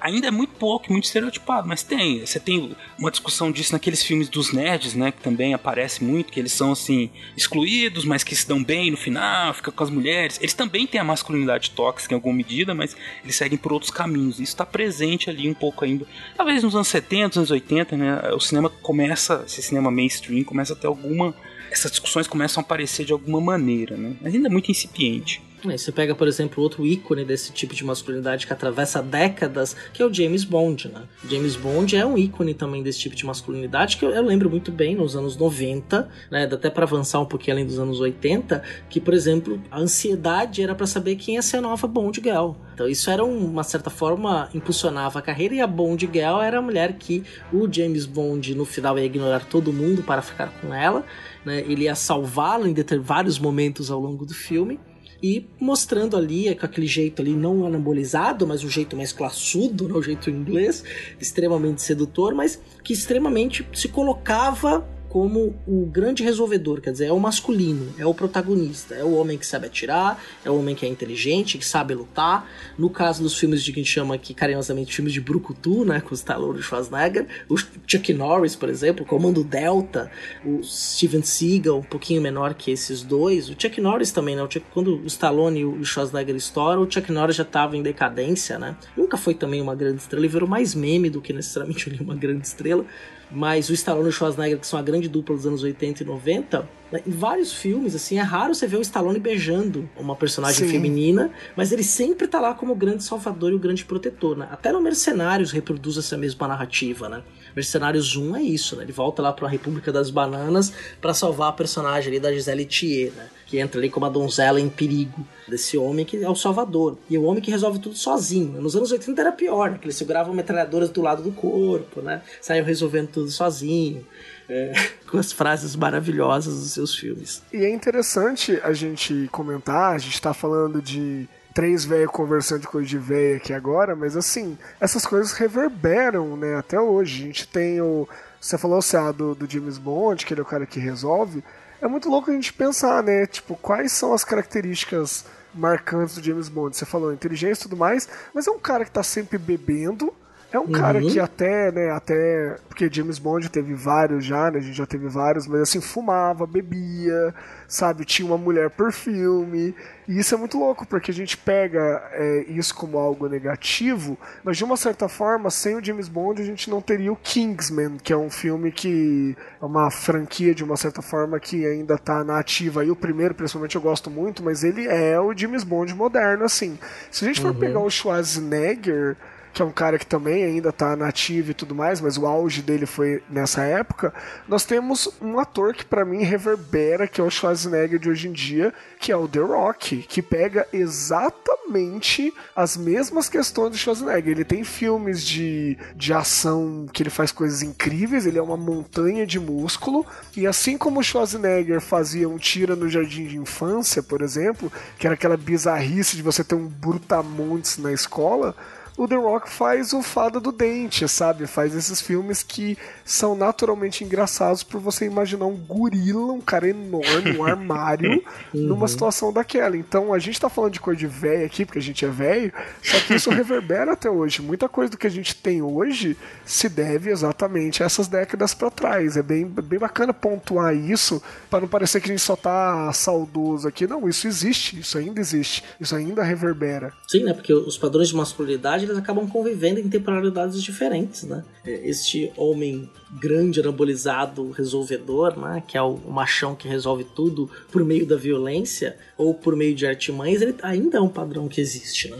Essa visão mais estereotipada, o homem que não fala de sentimento, né? Que ele é durão, que não chora, não deixa se comover, então acontecem coisas terríveis, ele fica calado, né?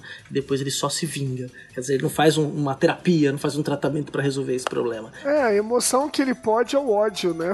A emoção que ele pode ter é o ódio. Exato, exato. A vingança e o ódio, né? Mas você falou The Rock, cara, eu não consigo. Ele é muito famoso, muito carismático, né? Mas eu não sei se quando ele faz esses filmes, mesmo quando é de ação, assim, é meio galhofa, né? Ele fez um de um prédio total, aí, total. ele fez um do, um do prédio aí, cara. Arranha-céu, arranha-céu. Puta É, merda. É, é muito foda. Não, você não tem que levar a sério, é galhofa total, cara. É assim. É estilo Velozes Furiosos também, que é só assim, os caras fazendo coisas que não existem. É, pra você ver e, e não levar nem pra sério, nada, né? Esse, eu acho que resiste, mas no caso do Velozes, é uma piada, né? Porque, querendo ou não, mudou, né? Você tem Acho que a diferença maior é essa, talvez a diversidade de masculinidades hoje em dia é bem interessante, né? Lógico que ainda não, não é ideal, né? Mas você tem filmes com vários tipos de homem aparecendo. né? Apesar de que ainda existem o que a gente poderia chamar essa masculinidade tóxica, né? Que é essa coisa da desvalorização do feminino, dessa comunidade assim masculina que é contra sentimentos. É muito das críticas que são feitas lá no, no documentário ouvinte que nós comentamos lá no Meia Entrada Cast, né? é, ainda estão presentes nos filmes, né? Então o homem ele pode não ser mais anabolizado e tal, mas ainda continua aparecendo com uma certa expressividade essa coisa de que ele, ele é muito seguro, de que ele resolve, de que ele não as emoções não transparecem a todo momento, né? E isso de que o feminino ainda, o que é da mulher é inferior. Então o homem ele tem que se afastar o que é a masculinidade ideal, ela é contrária ao feminino. Tudo que é feminino é ruim. Tem exemplos, eu vejo, eu penso muito naquele filme do 500 dias sem ela, que é, eu fui ver o filme achando que era uma comédia romântica idiota, né? Não é uma maravilha, mas enfim, ele é interessante porque é um cara que fica o tempo inteiro choramingando lá, com aquela cara dele, que aquele ator tem uma cara de choramingão, né, de que fica chorando o tempo inteiro. Olha eu sendo machista.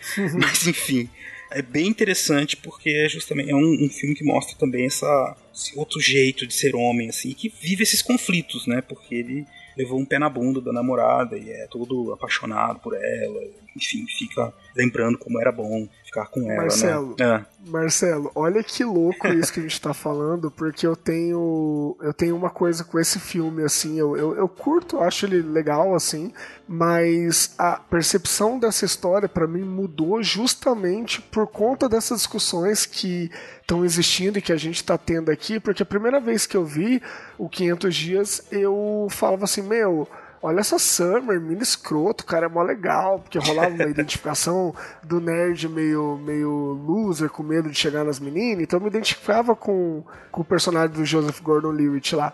E aí, depois de tudo, cara, depois de ler, depois de estudar, depois de ficar mais atento aos debates, hoje em dia eu olho esse filme e falo, mano, esse maluco é uma mané, sabe? A mina nunca falou que ia ficar com o cara. Então a nossa própria percepção, ela vai mudando por conta do que vai se passando na própria sociedade. E aproveitando ainda para falar, da década de 90 para cá, a gente teve esse aumento né, da diversidade, de outros tipos de homem, e isso coincidiu muito também com a explosão do, dos filmes indie. Indie naquelas, né, mas é uma nomenclatura que a galera usa para identificar, que são esses filmes onde você tem um personagem principal, que muitas vezes é um homem, no caso do 500 Dias, o Alta Fidelidade, com o John Cusack também, é, a gente tem os filmes do, do Michael Cera, Juno, Superbad e tudo mais, que são filmes com protagonistas masculinos, mas que são bem diferentes desses brucutus de antigamente. Então a gente pega no Juno, por exemplo, os filmes do Michael Cera de modo geral, ele é um personagem mais sensível, é, ele tem trejeitos mais delicados, o próprio porte físico dele não tem nada a ver com esses outros atores que a gente estava falando. Então, da década de 90 para cá, a gente tem, principalmente nos anos 2000, a gente tem a explosão desses filmes meio alternativos e tudo mais, que já vão dar uma alargada nesse conceito do que, que tem que ser um protagonista masculino. Então é bem legal que a gente vê essa mudança bem clara, assim, a gente ainda tem, né? O CA falou do Mercenários, a gente ainda tem, eu falei do The Rock, a gente tem isso, mas a gente está ampliando, né? A gente está aumentando esse leque do que é considerado masculino dentro do cinema. É bacana, Uhum. é bacana a gente ver essa, esse espaço sendo alargado. É, e que a gente tá se referindo também à cultura pop, né? Claro que a gente não tá pegando todos os filmes que foram lançados, né?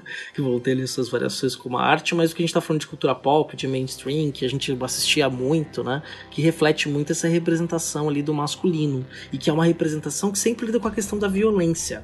Né? Você pega, por exemplo, ali nos anos 70, quando você tem um Laranja Mecânica do Kubrick, né? Que os personagens são todos meio andrógenos, né? eles se vestem com roupas apertadas, eles se maqueiam, algo que aparentemente denotaria uma certa sensibilidade à medida em que você teria ali eh, questões do feminino se incorporando ao masculino e aparentemente seria algo novo, um novo tipo de subjetividade humana, né? É justamente o contrário, né? Eles são têm representação maquiada, eh, são aparentemente delicados, mas pelo contrário, eles resolvem tudo na violência. E tem uma cena pra mim que é muito paradigmática, que é a cena com o Alex, que é o personagem principal, eles invadem uma casa de uma família burguesa e essa família tem uma escultura que é um, um falo gigante, né? E ele usa esse falo gigante pra arrebentar uma mulher, né? Então é, é muito metafórico, né? E é uma coisa bem. Não é sutil, é, é explícito isso na, na cena, né? E aí, depois todo o processo de transformação que aquele personagem vai passar, mas que lida com essa questão da violência, né? E aí eu acho que se a gente puder ligar, por exemplo, fazendo a ligação, pegar os filmes de Burukutu, por exemplo, todos eles são filmes que ah, as coisas se resolvem na violência. É como se as questões masculinas precisassem se resolver por meio da ação de matar o outro, da ação da guerra, ação da violência. Aí você tem, por exemplo, um filme aí que acho que o pessoal aqui gosta muito, que é o Comando pra Matar. É verdade, cara. Um Obra de arte. prediletos de Brucotar, obra de arte, perfeito. Acho que sintetiza muito bem essa, essa época aí. Porque é isso, tem tudo no filme, a filha dele que é sequestrada. E o cara é uma máquina de guerra, mata todo mundo, todo mundo. Tem uma porrada de capanga. É uma delícia assistir esse filme hoje em dia. Porque tem uma porrada de capanga e todo mundo atirando nele, ele só come metralhadora, vai matando geral. Coisa absurda. No final ele luta lá com o Fred Mercury, lá, bombado. Ai, o Fred, o Fred Mercury anabolizado. É, e mata o cara com um cano, assim, spoiler, ah, spoiler, viu, gente? Mata o cara jogando um cano, assim, e sai fumaça de dentro do cara. vapor, assim, cara. É uma, uma beleza aqui. É um dos melhores filmes de humor não intencional que existe, né? Maravilhoso. é, é, aquela velha coisa, né? Do, do, protagonista no final, ele enfrenta o, o chefe final, né? O grande desafio dele, que é ele contra o vilão, né? E aí os dois vilões, uhum. dois, normalmente dois homens, né? Vão provar ali a sua masculinidade um contra o outro. E aí pode ser com facas, né? Pode ser na mão, ou pode ser ali com armas, né? Eles vão ali naquele conflito final mostrar quem é mais macho. Vão lá participar do TV Macho, do saudoso Caran. É verdade, cara. então nessa, nesse clima a gente terminou brincando, né? Falando um pouco disso, né? das repressões de masculinidade. E por que falar disso também, né? Porque ela tem um impacto sobre homens adultos, sobre homens crianças, sobre homens adolescentes, né? É sobre a questão da masculinidade. Tem um impacto na forma como se forma uma subjetividade. Também na feminina que reverbera isso, né? Do homem que, se ele é sensível, se é, que ele quer carinho, se tem até uma. ele é mal visto às vezes. Mas sobre isso, inclusive as nossas experiências com a questão da masculinidade, você tem que ouvir uma entrada que nós gravamos juntos. Né? Porque assim, não dá para ouvir um programa sem o outro. Isso é sério, porque essas discussões a gente vai ter lá de maneira mais até mais pessoal em alguns pontos, mas também embasada. Recomendo aí que vocês ouçam. Então vou pedir para os meus amigos aqui, o Renan e o Marcelo, primeiro o Renan, que é nosso convidado, fazer as suas considerações finais né, para a gente poder aí fechar o programa de hoje. É, eu gostaria de agradecer o, o, convite, né? Eu estou conhecendo a casa de vocês pela primeira vez. O ouvinte é tudo muito arrumadinho, tudo muito limpinho, tá? O pessoal aqui cuida, cuida direitinho desse imóvel chamado Fronteiras no Tempo. Pessoal, muito obrigado pelo convite. Vamos, vamos conversando mais aí. E sobre as considerações finais, eu acho que eu vou ficar bem feliz se ao final desse episódio o ouvinte que acompanhou a gente até aqui, ele pegar principalmente essa ideia que a gente falou de que a gente deve sim consumir a arte, seja na forma como ela aparecer pra gente, mas que a gente deve sempre entender qual é a mensagem por trás daquilo e que a obra de arte, seja ela qual for, ela está sempre situada dentro de um contexto histórico, dentro de relações de poder, dentro de uma série de coisas que determinam o que ela está passando para gente. Então, bora consumir o máximo de coisas possível, se divertir e tudo mais, mas sempre levando em conta essas questões e sempre tendo esse olhar crítico. Eu acho que quando a gente deixa de ser esponja e a gente passa a ter um, um filtro, uma peneira para tudo que a gente consome, a gente consegue aprender, inclusive com os erros, com os problemas que muitos filmes que a gente gosta de assistir eles trazem, sejam filmes antigos, sejam filmes atuais. Então a ideia é essa, né? A ideia é vamos consumir, mas vamos tirar o que tem de melhor de todas as obras, seja aprendendo, seja se divertindo, seja questionando. É isso. Um abraço, gente. Valeu. Poxa, muito obrigado, viu, Renan? Eu assino embaixo aí tudo que você falou. Obrigado por ter participado do nosso episódio hoje. Eu, assim, como palavras finais, queria só dizer que isso, isso que o Renan disse é fundamental, né? Vai sempre existir muitos tipos de arte, muitos tipos de discurso nos filmes.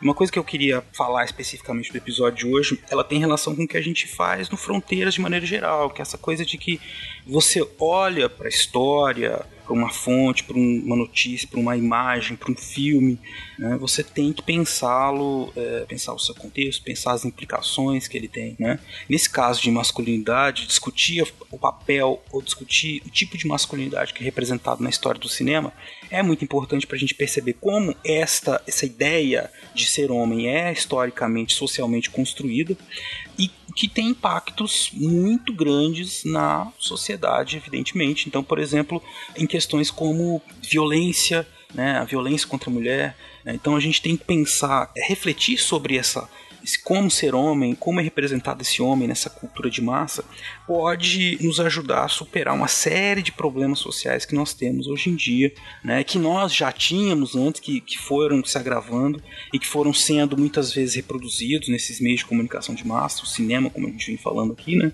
e que nós precisamos compreender os seus mecanismos e superá-los de alguma forma. Mas é isso, então. Muito obrigado aos ouvintes que ficaram com a gente aqui até agora. E um abraço antes de eu dar o tchau, né, o Renan acabou esquecendo de falar como é que você pode chegar numa entrada se você quiser ouvir ou entrar em contato com ele também, né? Por favor, Renan, Deixe seus contatos aí para os nossos ouvintes. Ah, é verdade, a gente fica absorto na discussão, a gente esquece de, de pormenores igualmente importantes. Gente, como a gente já comentou lá no, no comecinho do episódio, eu estou semanalmente no Meia Entrada Cast, né, um podcast sobre cinema, sai normalmente às quartas-feiras, quando não tem nenhum probleminha, mas normalmente é às quartas-feiras. Lá a gente fala sobre lançamentos, sobre filme clássico, sobre debates de modo geral ligados ao cinema. Nós estamos em todos os agregadores possíveis, como Meia Entrada Cast. Você pode procurar também no Spotify, a gente também está no Spotify como Meia Entrada Cast. Você tem como falar com a gente através do nosso perfil oficial do Twitter, que é o arroba meiaentradacast.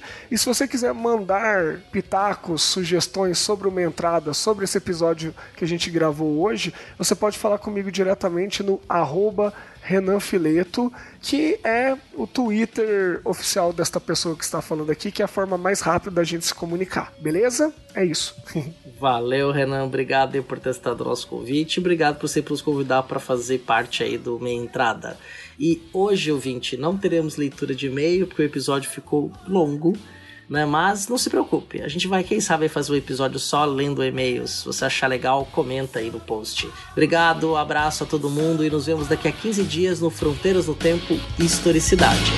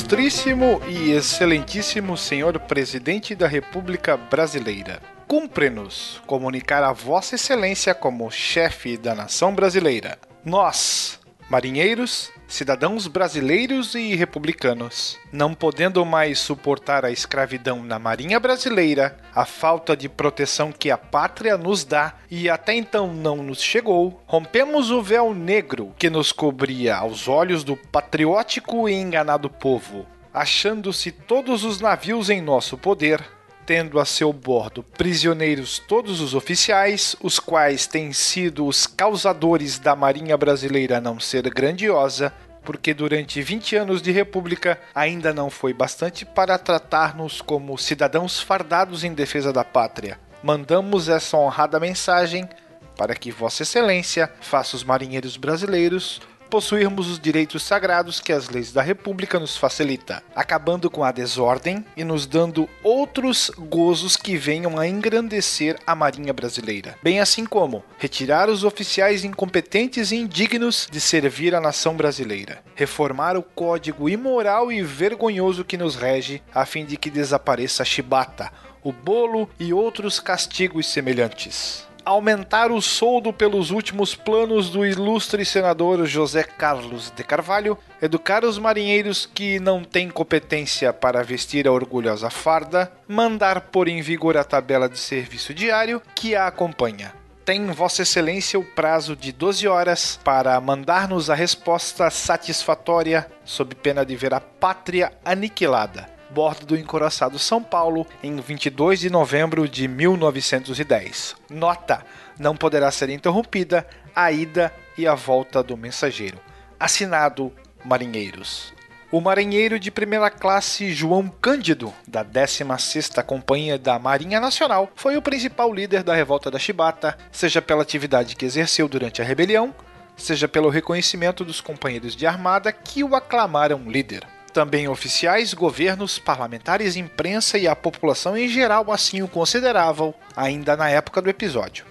Em cinco dias, o Marujo Gaúcho transformou-se de ilustre desconhecido na maior celebridade do Brasil daquele momento, atraindo sobre ele entusiasmo e admiração, mas também ódios implacáveis, vinganças e difamações que o acompanhariam por toda a vida. Atesta isso a quantidade de fotos, charges e artigos publicados em destaque nos principais jornais, os discursos na Câmara Federal e no Senado, diálogos registrados nas ruas, casas e cafés. Depois da revolta da esquadra, João Cândido tornou-se a conversa de todas as rodas, registrava o jornal Correio da Manhã. O papel de João Cândido como dono do Brasil durante aqueles dias foi proclamado, entre outros, pelo escritor e jornalista Gilberto Amado, com um artigo em O País, na edição de 27 de novembro, quando ainda os marujos não tinham devolvido os navios, chamando-o de almirante, árbitro da nação, marinheiro formidável, herói e homem que violentou a história concebendo que os navios por ele comandados faziam parnasianismos de manobras.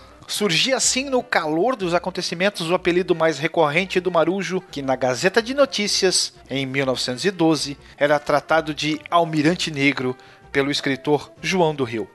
Da mesma forma, o jovem Oswald de Andrade registrou o episódio como a primeira revolução política que o Brasil teve nesse século, a do marinheiro João Cândido, a quem o futuro modernista em seu livro de memórias Um Homem Sem Profissão o chama de Almirante Negro.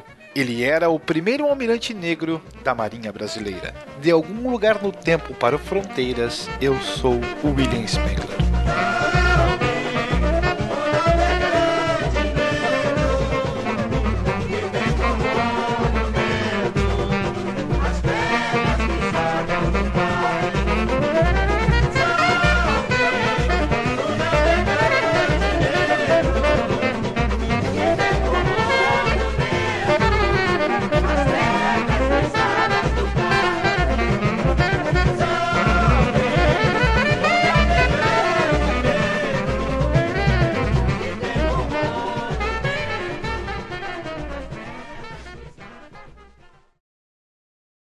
De como ele contribuiu para formar subjetividades ao longo do século XX, é o tema que nós vamos tratar. Que bonito, Cé. Ficou bom? Ficou Gostei.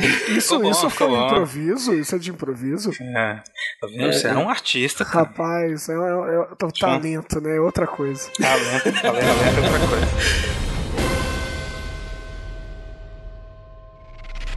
Este programa foi editado por Talkencast, edições e produções de podcast.